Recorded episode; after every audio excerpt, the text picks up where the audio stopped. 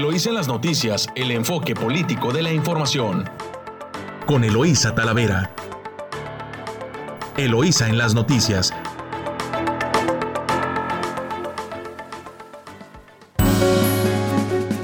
Muy buenos días, Ensenada. Hoy ya es martes 30 de noviembre de 2021. Ya nos terminamos el mes de noviembre. Les saluda Eloísa Talavera transmitiendo directo desde nuestro estudio Luis La Madrid Moreno a través de su emisora favorita 929 Amor Mío y de nuestra estación hermana en San Quintín, La Chula, en el 98.3 de frecuencia modulada. Saludo a quienes nos escuchan, a nuestra audiencia a lo largo de la costa del Pacífico. Saludos a Tijuana. Muy buenos días, Rosarito. Buenos días, San Quintín. Y por supuesto, Ensenada. Pues comenzamos este día con bastante información local y, nacional también. Eh, y para iniciar, pues tenemos el clima con Camila Lachowski. Buenos días, Camila.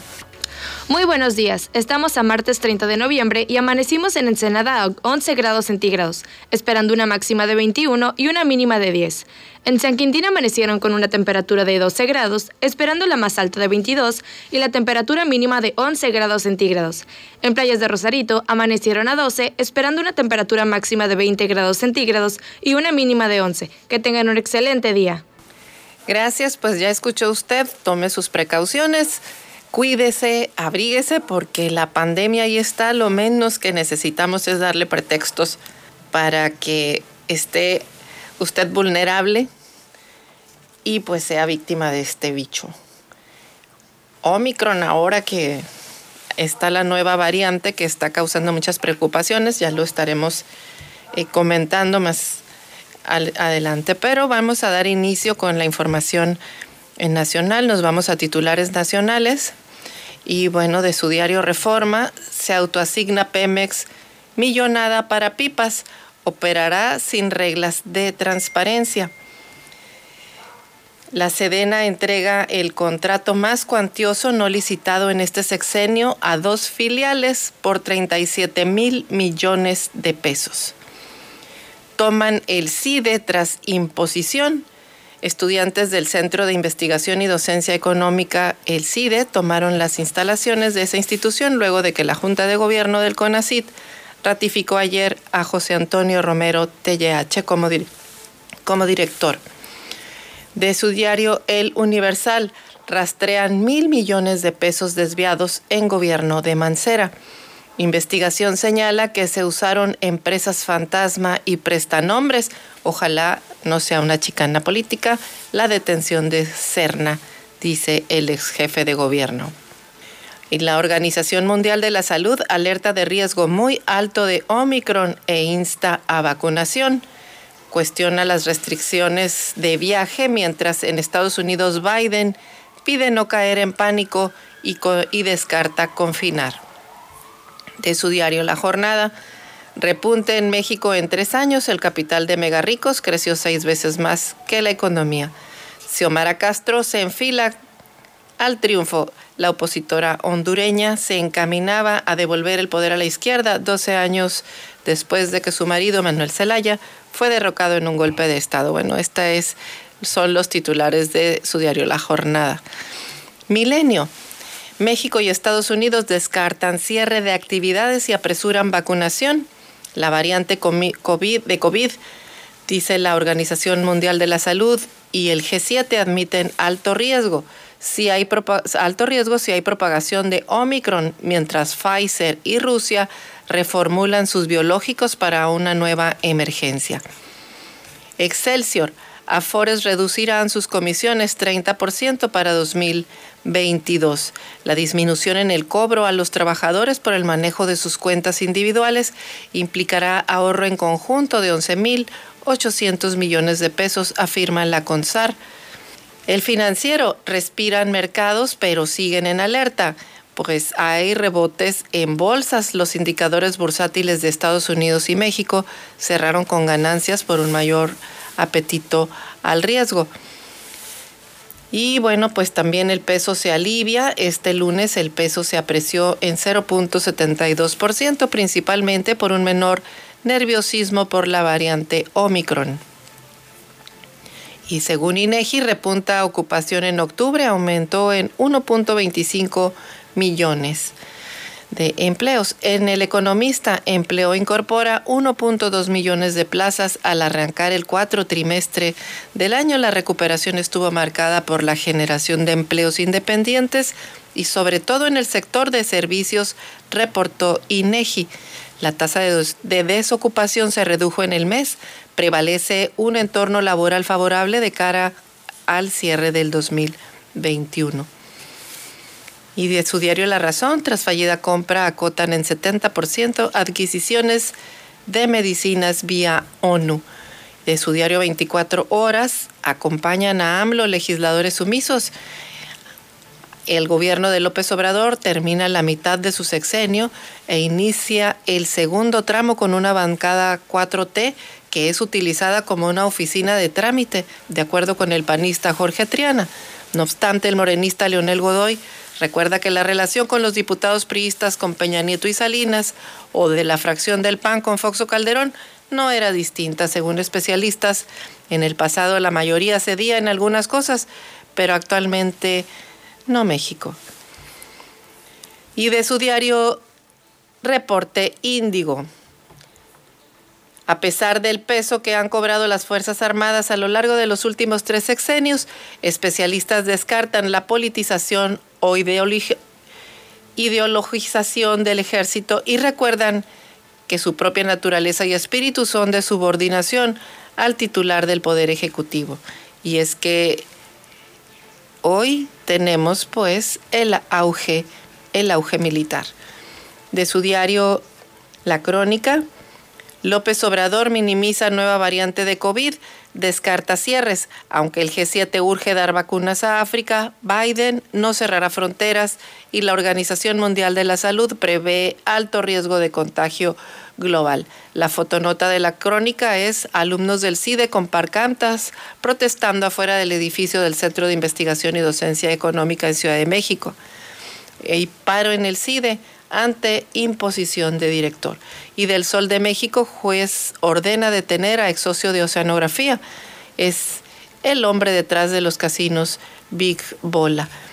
Lectores despiden a Almudena en Madrid. Con sus libros en la mano, cientos de personas acudieron al entierro en el cementerio civil de Madrid de la escritora Almudena Grandes. Y en el Heraldo, Omicron requiere medidas urgentes, dice el G7. Estos son los titulares nacionales. Nos vamos con los principales diarios locales y está en el municipio. El, el, mexicano, en su diario El Mexicano, en la delegación Centenario, municipio clausuró Arrastres Tijuana, detectó ayuntamiento irregularidades y falta de documentos de operaciones, continuarán inspecciones. Esta es primera plana de su diario El Mexicano. Y en el diario El Vigía, primera plana, fatal encontronazo, un muerto y cinco heridos, un choque frente de frente entre una vaconeta y una panel ocurrió la noche del domingo sobre el kilómetro 70 de la carretera transpeninsular entre San Vicente y Santo Tomás. Balean a pareja al circular en la escénica. Esta también es primera nota de su diario El Vigía. En esta internados están internados en un hospital porteño. Quedó el hombre y la mujer que arribaron la mañana de lunes a la caseta de cobro de San Miguel luego de ser agredidos presuntamente a balazos en la autopista federal conocida como la escénica. Los heridos fueron ingresados al Hospital General de Ensenada para que recibieran atención médica. El varón por lesiones en manos y tórax, mientras que la mujer por heridas en las piernas, daños que fueron producidos por proyectiles. Hasta aquí dejamos este avance informativo. Recuerde que nos puede seguir a través de nuestras cuentas de WhatsApp 646-288-6104 y de nuestras cuentas de Twitter arroba Eloisa Talavera, arroba Elo Noticias y a través de nuestro portal eloisaenlasnoticias.com. Regresamos con más información. Estás escuchando Eloísa en las noticias. Regresamos.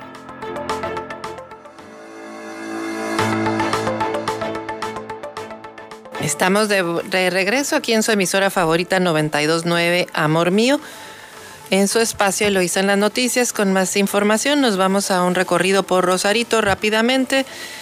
Y eh, pareja víctima también de ataque armado en Rancho Reynoso, en Rosarito. Jornada violenta en Rosarito deja un muerto y tres lesionados.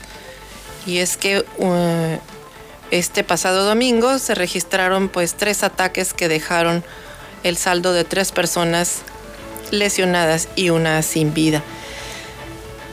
Eh, atiende también la, gobernadora Marina del Pilar eh, a Rosaritos y el fin de semana pues tuvo su jornada también de con el corazón en la mano en Rosarito y bueno pues ahí estuvieron atendiendo de parte del gobierno del estado en conjunto con la presidenta municipal de Rosarito pues a los ciudadanos. Aumentaron también las defunciones por COVID, se registraron 31 en un día. En Rosarito no hubo eh, decesos, fueron en Mexicali 11, San Felipe ninguno, Tijuana 12, Tecate 1, Ensenada 4 y San Quintín 3. Y bueno, pues este incidente de, de Ensenada de su portal también el Ensenada Net balean dos vehículos en la escénica a la altura de la misión, una pareja con lesiones por disparo y otra con heridas de vidrios. Con diferencia de pocos minutos, dos balaceras se registraron en la carretera escénica a la altura de la misión. En ambos casos, ataques contra automovilistas que circulaban en la zona y donde una pareja resultó lesionada con disparos y otras dos personas con vidrios derivado de los impactos. El reporte oficial precisa que alrededor de las 3.19 horas de hoy, lunes de ayer, lunes 29, se informó al C4 que la caseta de San Miguel había llegado un vehículo con impactos de arma de fuego. A bordo dos personas, un hombre y una mujer lesionados por disparos de arma de fuego, para los cuales se solicitó el apoyo de paramédicos quienes determinaron que deberían de ser trasladados a un hospital de la localidad para su atención médica. Sin embargo, poco antes de estos hechos, otra pareja había sido agredida también a balazos pero estos llegaron hasta la caseta de Rosarito, aunque avisaron del, atentado al 911. Estas víctimas no resultaron lesionadas por disparo, aunque los vidrios del vehículo que tripulaban estaban destrozados por los disparos y algunos restos de cristal lograron causarles heridas graves. Así que al igual que los baleados fueron un hombre y una mujer, a quienes les dispararon cuando circulaban de sur a norte rumbo a Estados Unidos. A la altura de la misión fueron atacados a balazos desde un vehículo cuyos tripulantes, tras ver que no se detenían, dieron vuelta en el primer retorno, mientras que sus víctimas siguieron a la caseta de Rosarito en busca de auxilio. Luego, una patrulla de la Guardia Nacional que está en la caseta de Rosarito atendió el tramo a Tijuana y los escoltó hasta Cantamar de regreso. Presumen que luego de la balacera a ellos los atacaron los siguientes y lograron herirlos.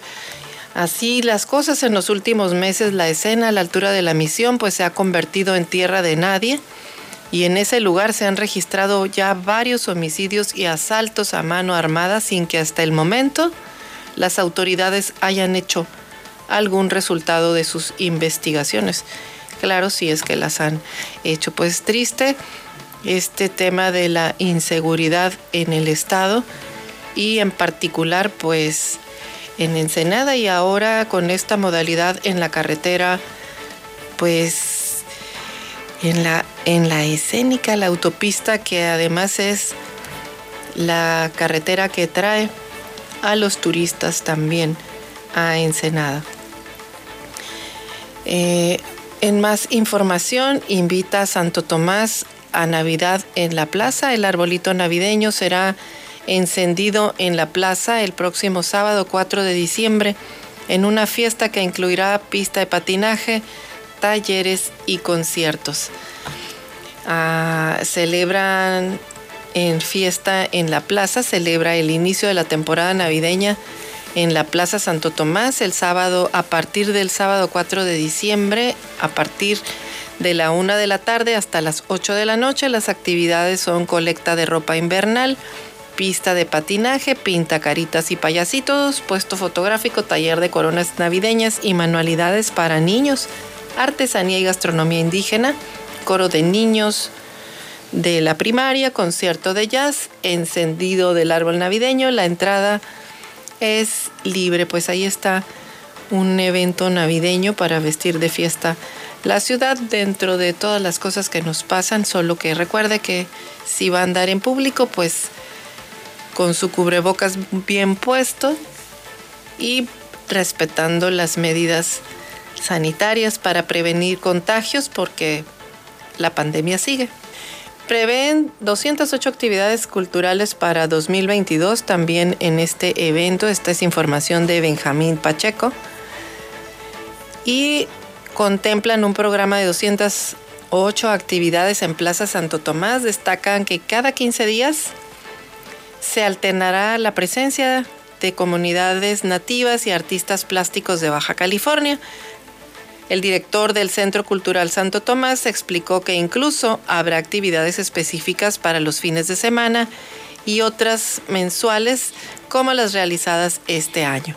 De forma que se prevé que el Festival de las Comunidades Asentadas y Nativas en Baja California, con una verbena abierta, el Festival de Conocimiento con la UNAM, Festival de Jazz con la UABC y reactivar el Festival del Centro y la Verbena Cultural son una serie de actividades que traeremos y por otro lado tenemos organizado abrir la plaza cada 15 días para que estén las comunidades nativas ofreciendo sus artesanías y haciendo exposiciones. Adelantó Delfín Villafuente, quien es director de la Plaza Santo Tomás. Dudas y confusiones sobre el cobro al derecho al alumbrado público. Esta es información del vigía de Gerardo Sánchez. Entre los ayuntamientos y los legisladores estatales hay confusión sobre cómo efectuar el cobro del derecho al alumbrado público, el DAP famoso ya, reconoció la diputada Rocío Adame Muñoz al hablar de las iniciativas de leyes de ingresos presentadas ante la Comisión de Hacienda. Las dudas al respecto son tales que el Consejo Municipal de San Quintín prefirió no presentar una propuesta al respecto. Agregó la congresista en conferencia de prensa luego de asistir a reunión con el Consejo Coordinador Empresarial de Ensenada. Indicó que en las comparecencias de los alcaldes y alcaldesas y concejales ocurridas la semana pasada, se presentaron distintas formas para el cobro de ese derecho, pero cada una de estas alternativas será revisada por los responsables técnicos del Congreso Estatal. Por ello, de acuerdo a la resolución de la Suprema Corte de Justicia de la Nación, los congresos estatales también serán responsables de no cumplirse con los criterios establecidos en el cobro del servicio público. Hay algunos ayuntamientos, dijo, que proponen que el cobro se haga a todos los habitantes de la municipalidad, otros por el tamaño de la vialidad y número de luminarias, y otros que se aplique si son propietarios de bienes inmuebles. Revisaremos todas ellas y que se dé cumplimiento a lo establecido por la Suprema Corte de Justicia, afirmó la diputada, en torno a la iniciativa presentada por Ensenada, en la que por primera vez se incluirá el cobro del, del impuesto predial, sumándose el área construida y el estado del inmueble, la legisladora reconoció que existen muchas dudas en torno a una aplicación justa de esos criterios, por lo que revisarán con mucho cuidado este punto pues sigue causando polémica. Y la verdad es que cuando hay duda, pues no hay duda. Simple y sencillamente así es. Así que bueno, pues está en manos del Congreso ya el análisis de la ley de ingresos. Ya estuvieron todos los presidentes municipales y, presidentas municipales presentando, compareciendo ante el Congreso del Estado Ahora tocará la revisión, pero pues honestamente nunca habíamos visto tanta crispación entre las autoridades y la sociedad organizada en, una ciudad como es está ocurriendo en Ensenada en estos tiempos. Y eso pues no es bueno porque si no hay unión, si no hay consensos, es difícil, es difícil construir, es difícil transitar hacia un objetivo común de mejorar eh, la calidad de vida de los habitantes, sobre todo en estos tiempos tan complicados de pandemia, en la que no ha habido una recuperación económica, hay muchas personas eh, sin empleo, que no tienen los mismos ingresos eh, fijos que tenían y está y que y que las empresas tampoco han podido despegar al 100%, muchas de ellas las que lograron abrir. Y con esta ley de ingresos poco apoya a los emprendedores y a quienes están sacando de nuevo sus negocios adelante después de tenerlos cerrados por casi 18 meses que duró este cierre, este confinamiento de la pandemia por la pandemia. En más información de su diario El Vigía, pues llega caravana de salud móvil. La Secretaría de Salud de Baja California inició el proyecto en Maneadero con unidades médicas especializadas para atender a la zona conurbada y rural, para acercar los servicios médicos generales y especializados a la población de la zona conurbada y rural. Eh, pues la Secretaría de Salud de Baja California inició el proyecto de centros de salud móviles en la delegación de Maneadero. Esta es información de su diario El Vigía, nota de Luis Miguel Ramírez. Se trata de 12 unidades, de las cuales 8 están equipadas para atención médica, mastografías, rayos X, farmacia, salud dental, densitometría, ósea, electrocardiograma, ultrasonido, audiología, optimetría, optometría y psicología. El evento pues fue encabezado por el secretario de Salud, Adrián Medina Amarillas, y el jefe de la Jurisdicción de Servicios de Salud en Ensenada, el doctor Oscar del Real Mora. El jefe de la jurisdicción mencionó que este proyecto único en su tipo pues permite a las personas que vivan lejos de los centros de salud acudir a los sitios donde se instalen las caravanas y recibir servicios de salud de primer nivel. El centro móvil permanecerá instalado en el estacionamiento de la escuela secundaria número 8 Lázaro Cárdenas y va a estar los lunes, martes y miércoles de 7 a 4 de 7 de la mañana a 4 de la tarde. Posteriormente continuará su recorrido a otros puntos más alejados del municipio. El secretario de Salud recordó que estas unidades cuentan con lo último en tecnología y el propósito principal de este proyecto pues es acercar los servicios de salud gratuitos y especializados a las comunidades donde haya personas de escasos recursos que requieren atención médica. Pues ahí, ahí está este, este, esta actividad realizada por la Secretaría de Salud. Nos vamos a corte comercial, regresamos con más información aquí en su emisora favorita 929 Amor Mío. Estás escuchando Eloís en las noticias, regresamos.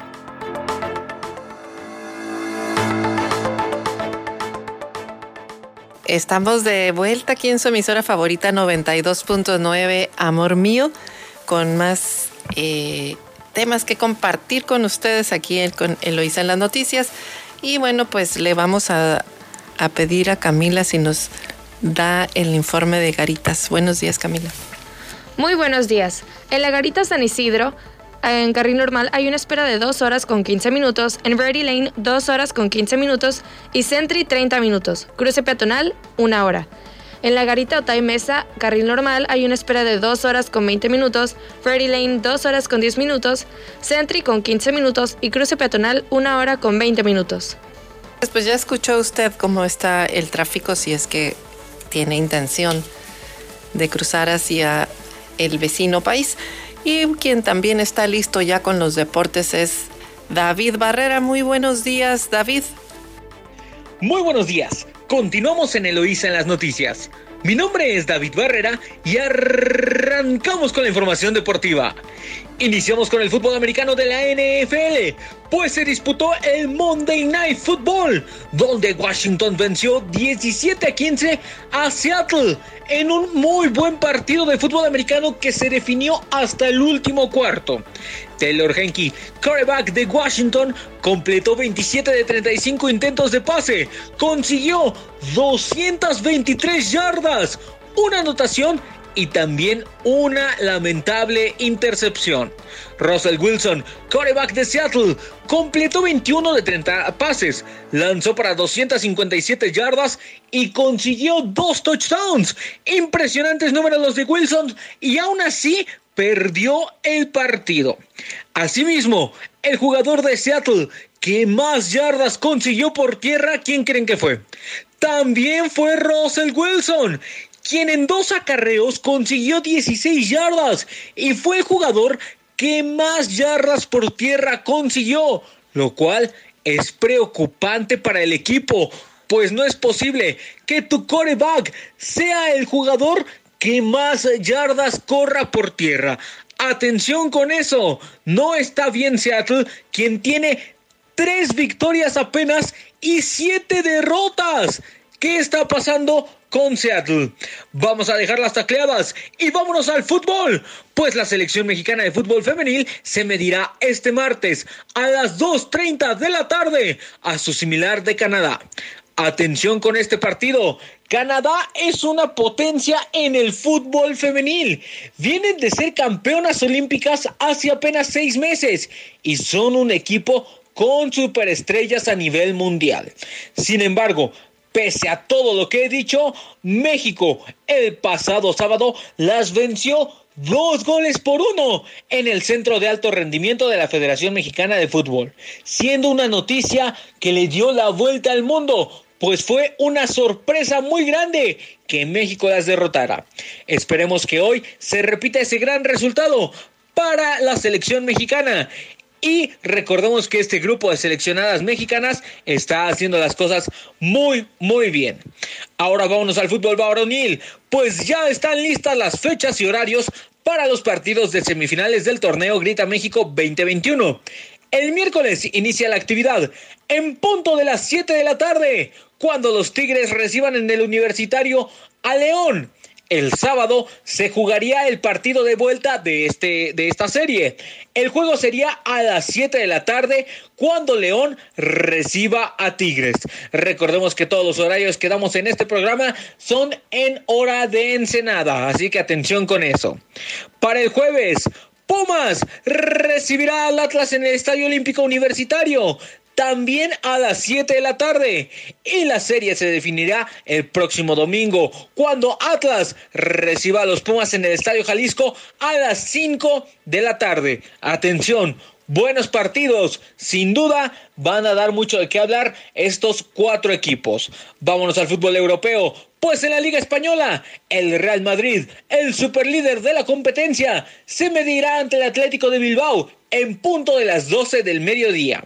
Madrid es el líder de la tabla con 33 unidades. Le sigue el Atlético de Madrid con 29 puntos. Posteriormente, en tercer lugar, está la Real Sociedad con la misma cantidad de unidades. Sevilla se encuentra en cuarto con 28 puntos. Estos cuatro equipos que he mencionado estarían en la UEFA Champions League del el próximo año. Barcelona, por su lado, se encuentra hasta la séptima posición con apenas 23 puntos. 10 menos que el superlíder que es el Real Madrid. Qué terrible temporada que ha tenido el Barcelona, que se empieza a alejar ya no solo del título, hasta de puestos de Champions League. Vámonos al deporte de las canastas y los triples, el básquetbol de la NBA, donde el hit de Miami cayó 111 a 120 ante los Nuggets. Los Rockets derrotaron 102 a 89 al Thunder. El Timberwolves derrotó apenas 100 a 98, qué partidazo, a los Pacers. Los Spurs de San Antonio vencieron 116 a 99 al Wizard. Los Toros de Chicago anotaron 133 puntos para vencer a los Hornets. Los Clippers cayeron ante los Pelicans 123 a 104.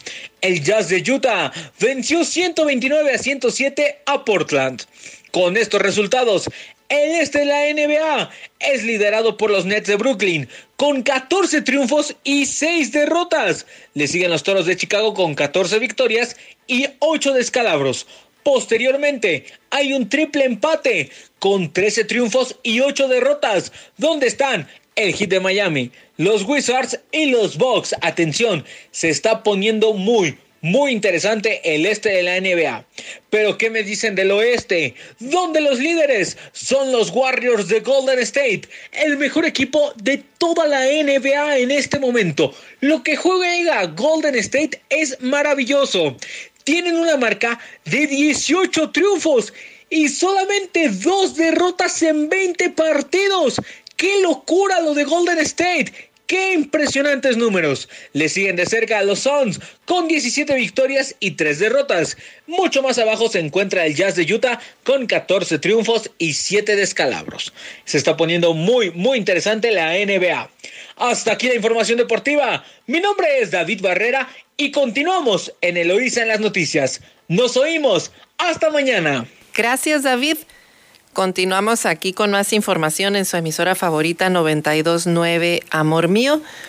Y eh, atienden a ostioneros de Baja California.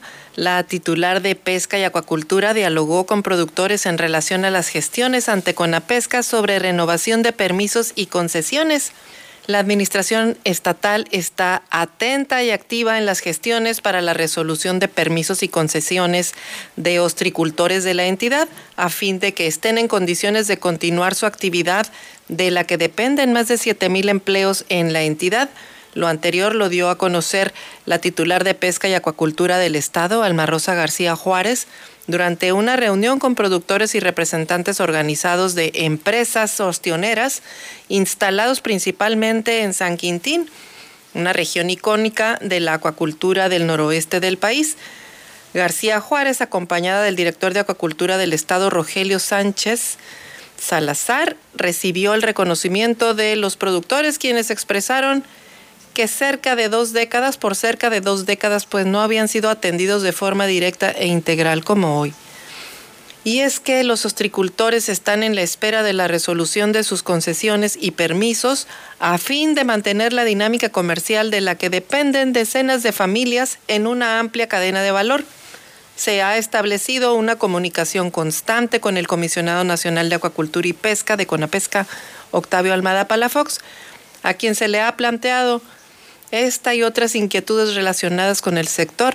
La situación de sus trámites ha generado la inquietud de 35 ostricultores asentados principalmente en la zona de Bahía Falsa, uno de los polos acuícolas más importantes del estado.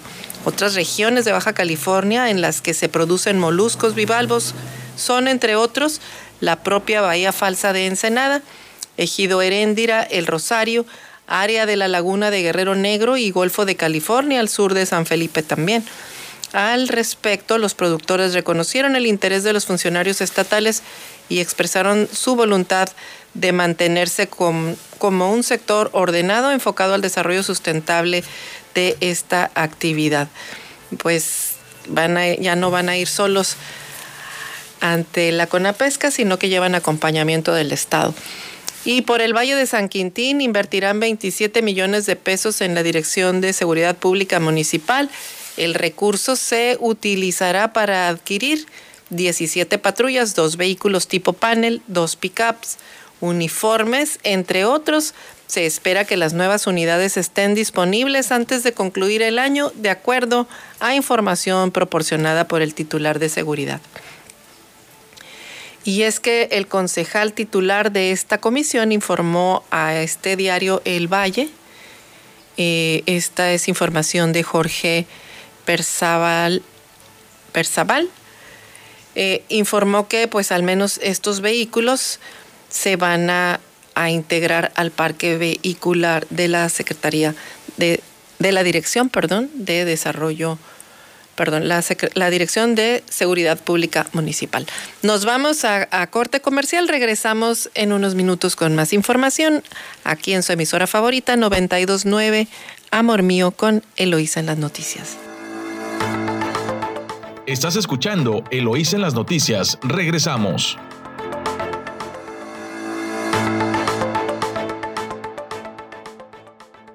Continuamos con información de San Quintín aquí en su emisora favorita, 92.9 Amor Mío.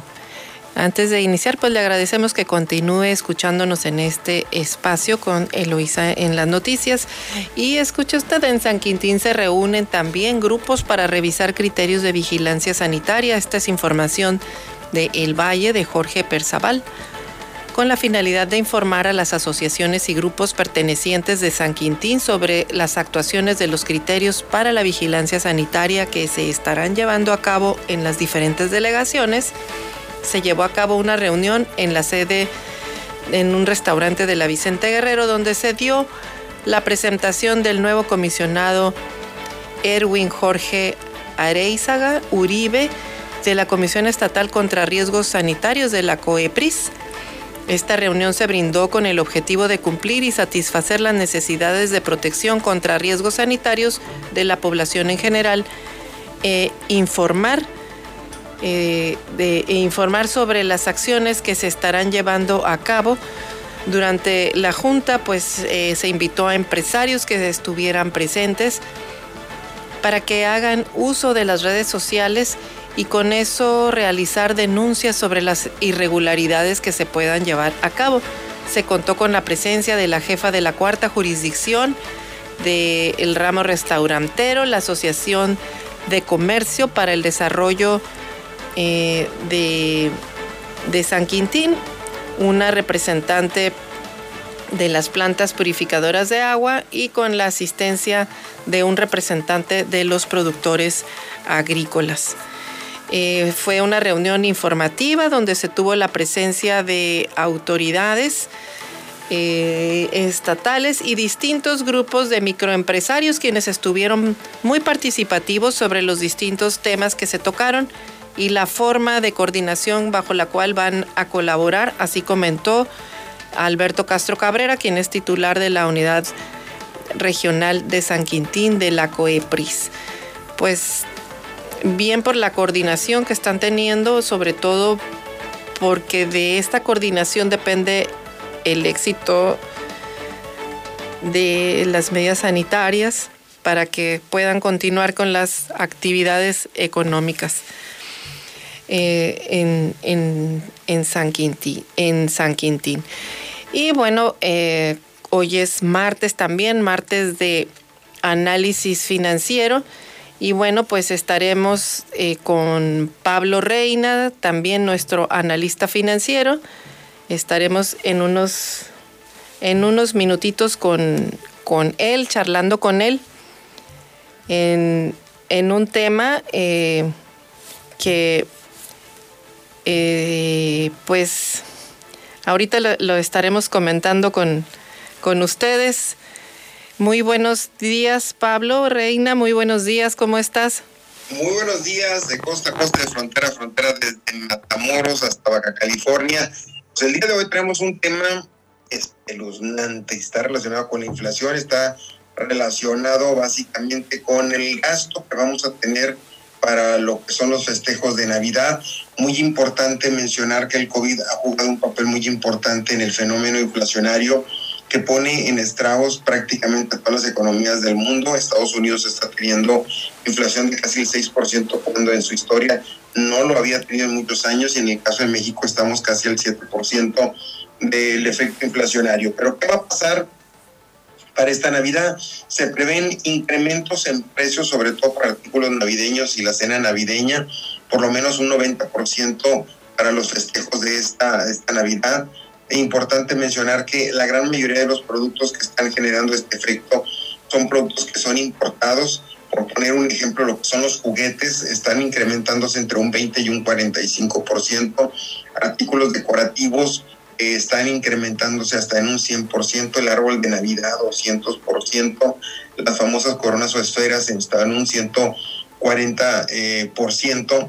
Y en el caso del presupuesto para gasto de navideño, se prevé que las familias van a reducir su consumo en por lo menos un 11% lo que van a dejar de gastar porque no les va a alcanzar para poder comprar adquirir estos productos. Ahora, si nos vamos al tema de México, eh, en el caso de México, pues la canasta básica ha aumentado un 77% sus precios. Para que se den una idea, el aceite se ha incrementado en un 61%, eh, las pastas en un 63%, el pollo 67%, el arroz en un 77%, el frijol en 74%, el jamón 67%.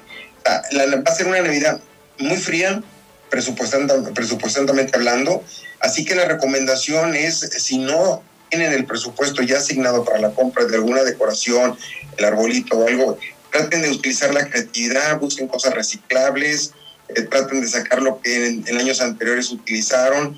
Eh, hay que recordar que la Navidad es algo simbólico en donde el espíritu, eh, las creencias juegan un papel muy importante dentro de estos festejos y traten de no gastar en cosas que realmente no van a volver a utilizar hasta dentro de un año. Por lo menos este, tengan un poquito de creatividad, innovación, eh, reúnanse entre dos o tres familias eh, directas de ustedes y armen un, un, arbolito, alguna decoración navideña que vaya acorde al festejo de lo que ustedes vayan este, a realizar. Es muy importante mencionar que para la cena navideña, pues los insumos van a ser la parte eh, caótica de este tema, porque traemos eh, productos básicos mucho, muy, muy elevados.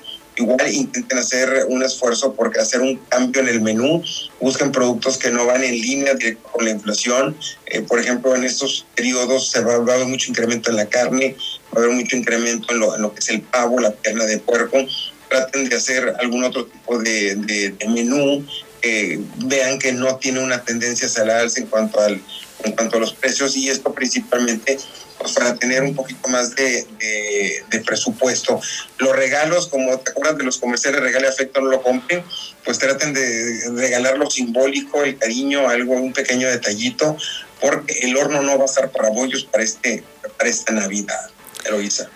Pablo, pues nos traes un comentario muy grinch para esta Navidad. Sí, sí, parezco grinch, pero no, la, la, realidad no es, este, no tengo línea directa con él, pero, eh, pero sí directamente con los pronósticos y eso es lo que nos está planteando ahorita la, la, situación. Vemos un panorama muy frío, sobre todo para Navidad, en el sentido de que va a haber mucho, mucho, mucho austeridad en cuanto a la compra por la falta de liquidez importante mencionar, por ahí van a empezar a recibir su aguinaldo, la prima vacacional, van a empezar a recibir el fondo de ahorros. No se vuelvan locos comprando porque ven mucho dinero, si ya me llegó el dinero lo voy a gastar. Ministrenlo. O sea, busquen la forma de cómo hacerlo rendir. Divídanlo en tres partes. La primera parte es para Navidad, la segunda parte es para Año Nuevo y la tercera parte para la cuesta de enero. Que no se los olvide tenemos cuesta enero y en enero no sabemos si vamos a tener trabajo y el mercado va a tener suficiente liquidez para comprar. Si ahorita no tiene liquidez, imagínense para enero. No va a haber forma de que te compren tus productos y no va a haber forma de pagar los compromisos que se tienen. No utilicen las tarjetas como una fuente de financiamiento si no tienen el capital para pagarlo. Así que organícense de lo mejor, de la manera más efectiva, más eh, razonable con la intención de tener un festejo austero, pero en familia y con, y con lazos de amistad y, y este, como decía el comercial de hace años, regalo afecto no lo compre, porque sí, sí lo veo un poquito complicado. Sí, pues eh, es que el panorama no está en las mejores condiciones, no solo en el país, sino en todo el mundo. Este tema de la pandemia, de esta variante de, del COVID, Pablo, de Omicron, está metiendo pues mucha incertidumbre en los mercados. El tema de la inflación también, pues que le meten mucho ruido, mucho ruido a la economía y sobre todo en las fronteras, pues el tipo de cambio, eh, pues también está. 30, 21, 90, ayer estuvimos, aún y cuando Banco de México entra al rescate inyectando dólares a la economía para mantenerlo equilibrado, las fuerzas del mercado no se equivocan, o sea, hay, hay una señal negativa. Por ahí estuvimos en esta semana, tuvimos caídas en las bolsas, eh, dado a que se da, empieza a propagarse un virus que esto es lo más peligroso, que nadie no presenta síntomas, no tienes cuadro, puedes contagiar y de ahí se puede dispersar y es muchísimo más multiplicador en cuanto a su, sus efectos. Sí, por eso hay mucha preocupación eh, en el mundo por, por esta variante por esta variante de, el COVID, la denominada Omicron, ahora es, aunque dicen que es asintomática, como bien lo mencionas, es el riesgo, pero no pueden saberlo porque dicen que este virus tiene ya como 50 mutaciones y en alguna de ellas puede desarrollar resistencia incluso a las vacunas. Están pensando, ya algunas farmacéuticas están anunciando, por ejemplo, que van a hacer eh, muy probablemente una vacuna para reforzar, una vacuna distinta para reforzar eh, ante esta variante que está pues mutando. Pues eh, muy, muy a la, a la Grinch, Pablo, hoy en, en, este, en este comentario de Navidad, pero es mejor que las personas, que, los, que todos este, pues guarden la, la calma y como bien lo decías, regalen afecto, no lo compren. Y pues a lo mejor hacer algunas variantes en, en cuanto a los menús navideños, si es que son de los que con la, con la alza en la canasta básica, pues se salen de presupuesto, pues a lo mejor buscar otras alternativas, porque finalmente, pues la Navidad se trata de estar en familia, de estar reunidos, de estar dando gracias pues a la vida, porque creo que ese es el regalo más importante que a como está este tema de la salud en el mundo es pues muy preciado, muy preciado. Se me ocurre un buen regalo, regalo un cubrebocas. sí, puede ser una buena. creo que va a ser la ahora que estuvimos en, en Mérida, nos, nos llamó mucho la atención en Izamat, creo que se llama el, pueblito. Eh, se distingue por hacer todas las guayaberas de todo el país. Y ahora no son guayaberas, ahora son cubrebocas tenían una sección de puros cubrebocas bordados y lo que vino a ser de un traje típico eh, yucateco eh, terminó, terminó siendo una, una, maquila para cubrebocas con, con imágenes típicas de, de, la zona. Entonces me llamó mucho la atención cómo, cómo se transformó la necesidad este, de un producto típico en un producto este, diferente y necesario principalmente. Pues así es, no es mala idea, Pablo, regalar un cubrebocas en esta Navidad, porque es, pues es, regalar vida de alguna manera, este, un granito de, de vida, de protección a quien lo usa para sí mismo y para los demás. Pues difícil, ¿tú cómo ves el panorama con la, con la inflación, con esto de que se comenta que, ah, ya me están, ya se nos acabó el tiempo, que, que podemos caer en, en, la guillotina. en esta inflación. Pero bueno, pues ya escuchamos a... Nos vemos el próximo jueves. Nos vemos el, el, próximo jueves y bueno, Pablo, pues muchas gracias por estos por estos puntos de vista que son pues muy importantes para esta Navidad y no pasarla como con el Grinch, sino en las mejores condiciones en familia. Hasta luego. A toda Baja California. Pues nosotros continuamos aquí en su emisora favorita 929 Amor Mío. Nos vamos a corte comercial y regresamos con más información. Estás escuchando Eloís en las noticias. Regresamos.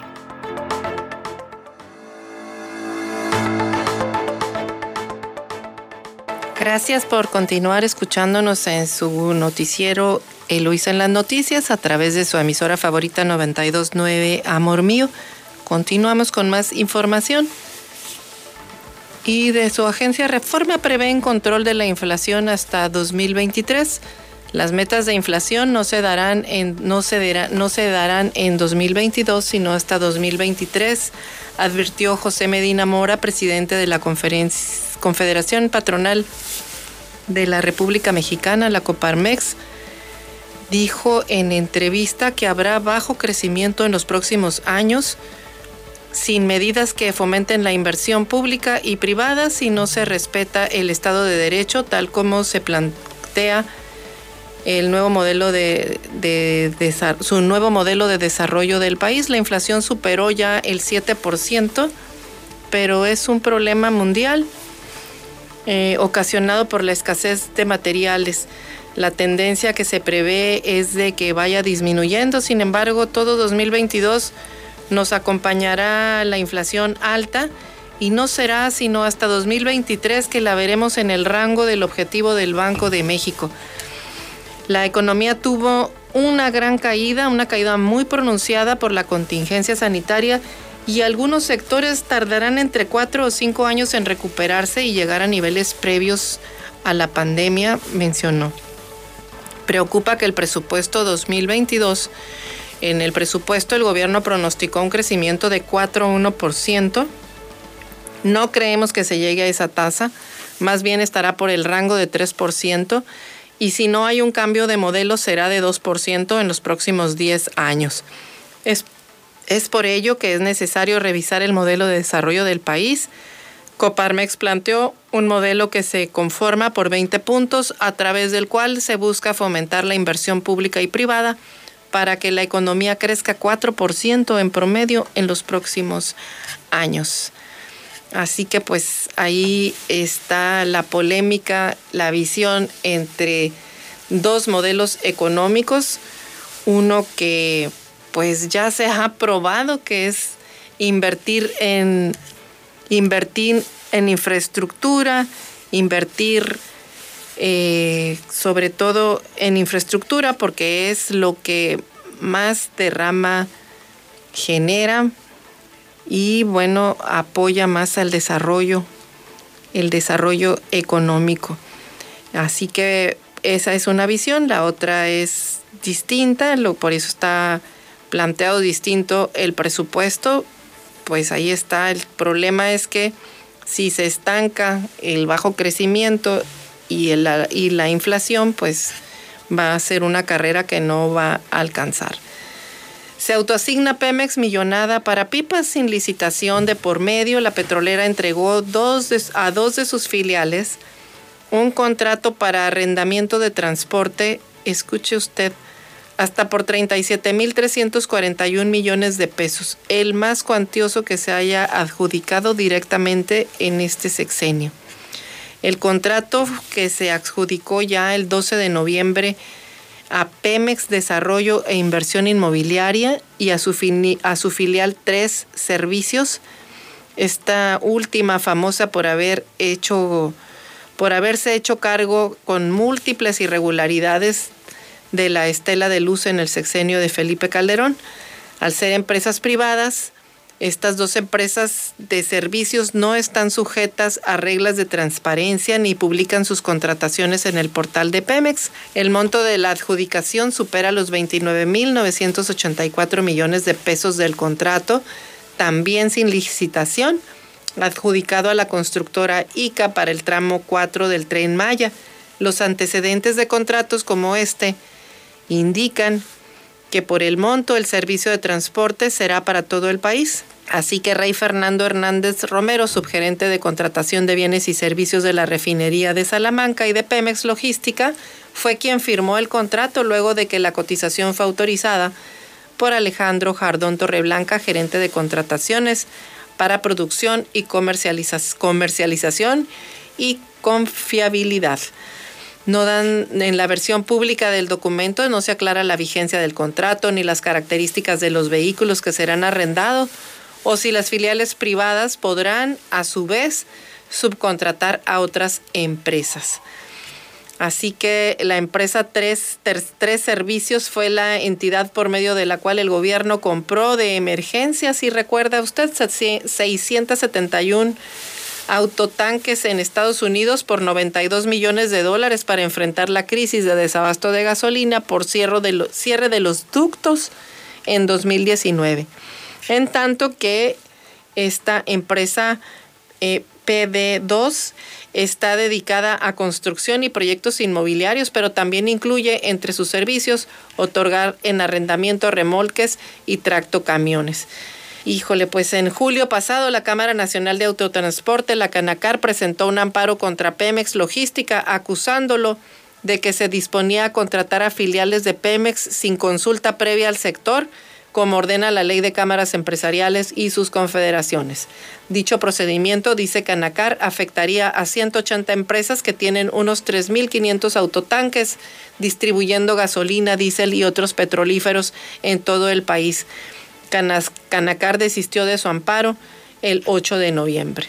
Así que bueno, este, ahí está este tema sin transparencia. Baja mortalidad por el VIH en 2020. También esta es una nota de Agencia Reforma. Durante 2020 se registraron en México 4.573 decesos por VIH-Sida, lo que representó una tasa de 3.62 muertes por cada 100.000 habitantes, la más baja en una década tras repunte. Así lo indicó el INEGI.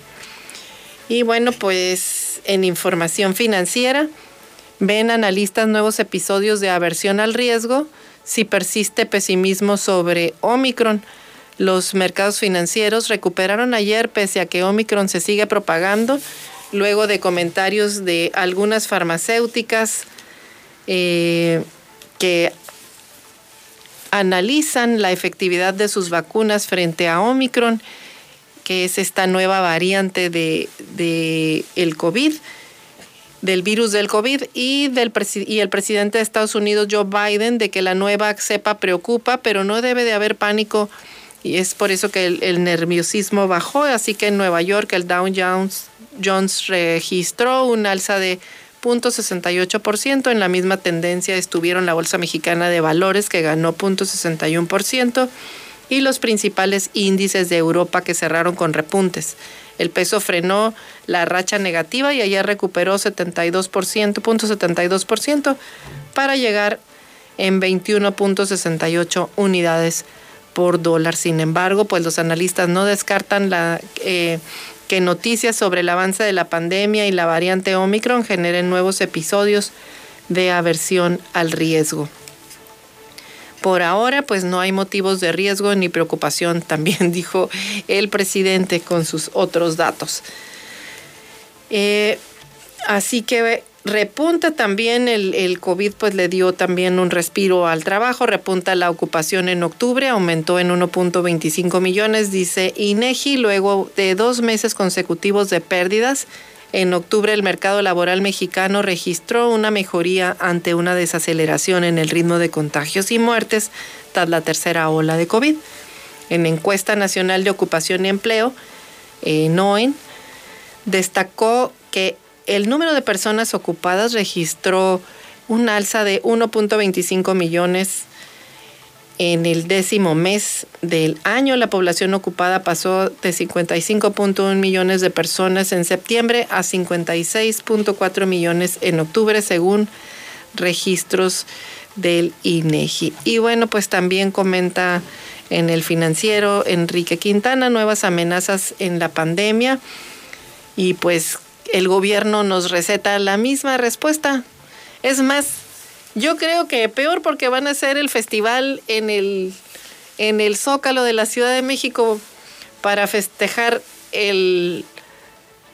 la mitad del sexenio del presidente Andrés Manuel López Obrador y a lo que han llamado la fiesta COVID, porque esta pandemia sigue. Ha costado mucho trabajo el lograr que haya vacunas, que se vacunen las personas, tratar de controlar la pandemia y ahora con esta variante pues que está amenazando de nuevo una variante con una cuarta ola como nube negra sobre el país y lo que hace el gobierno es otra vez decir viva la libertad y vámonos al zócalo. Pues el día de hoy en conferencia mañanera se informará si es que no se hizo ya eh, cuál es la situación de la variante del COVID Omicron. Sin embargo, bueno, eh, hay que estar atentos a la evolución de la variante, pero por lo pronto no existen evidencias para cambiar ninguna de las políticas que se han aplicado hasta ahorita para tratar de enfrentar a la pandemia. No por parte del gobierno pues no se ve ningún giro en las estrategias frente a esta amenaza. Eh, a lo sumo podría haber un llamado a extremar precauciones, pero no mucho más. Están diciendo que no al confinamiento. Así que pues si usted está esperando un anuncio o que se suspendan las actividades que están eh, promocionando para el Zócalo el día de mañana, pues sabe que olvídelo porque esto no va a ocurrir. Así que de nueva cuenta está en cada uno de nosotros el cuidarnos porque por parte de la autoridad pues no hay medidas distintas frente a esta amenaza de las variantes de este virus que tiene una gran cantidad de mutaciones genéticas. Se estima que lleva ya cerca de 50 mutaciones y que bueno, pues hace lo hace más fácil de transmitirse, mucho más fácil que la variante Delta que fue quien estuvo como protagonista en esta tercera ola del COVID. Y es que en Sudáfrica es el país que se reconoció que aunque no haya surgido en sus fronteras, pues se pasó de 273 nuevos casos el 16 de noviembre, escuche usted, a 3.200 el sábado pasado, así que con un crecimiento de 12 veces en un par de semanas y ya es un dominante Omicron. Así que bueno, este virus también... Eh, puede evadir la inmunidad de las vacunas. Esta es otra duda con tantas mutaciones que se tiene y bueno, pues hace susceptible también a la, a la población de nuevos contagios. Así que pues cuídese, ese es lo que podemos decirle porque los expertos dan por hecho que esta variante se va a esparcir por casi todo el mundo. Algunos piensan que es cuestión de días para que se detecten los primeros casos en Estados Unidos y pues no será raro que antes de que concluya el año, eh, pues esté ya en nuestro país, en México, esta variante del COVID. Y bueno, pues hasta aquí dejamos la información el día de hoy. Lo invitamos a que nos, a que nos acompañe el día de mañana, pero sin antes agradecerle su atención eh, brindada el día de hoy, que nos dio su tiempo, de la oportunidad de estar con usted a lo largo de esta mañana. Y bueno, lo esperamos mañana en punto a las seis y media de la mañana en otra edición de Loisa en las Noticias. Así que hasta entonces y que la pase usted muy bien. Eloísa en las noticias, el enfoque político de la información. Sintonízanos todas las mañanas de lunes a viernes a las seis y media en Amor Mío 92.9 FM y La Chula 98.3 FM. Visítanos en eloísenlasnoticias.com.